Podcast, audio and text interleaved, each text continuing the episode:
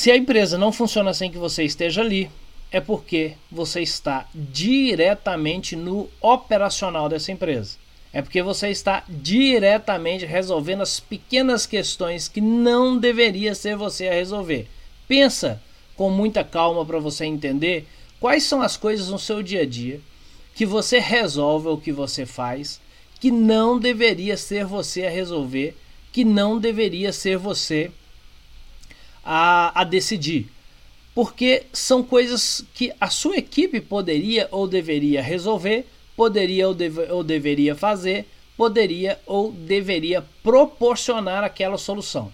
Garanto aí com certeza que você deve ter diversas situações dessas e por isso você não consegue sair da sua empresa. E quando sai, muito provavelmente o seu WhatsApp ou seu telefone não para de perturbar você, perguntando coisas o tempo todo.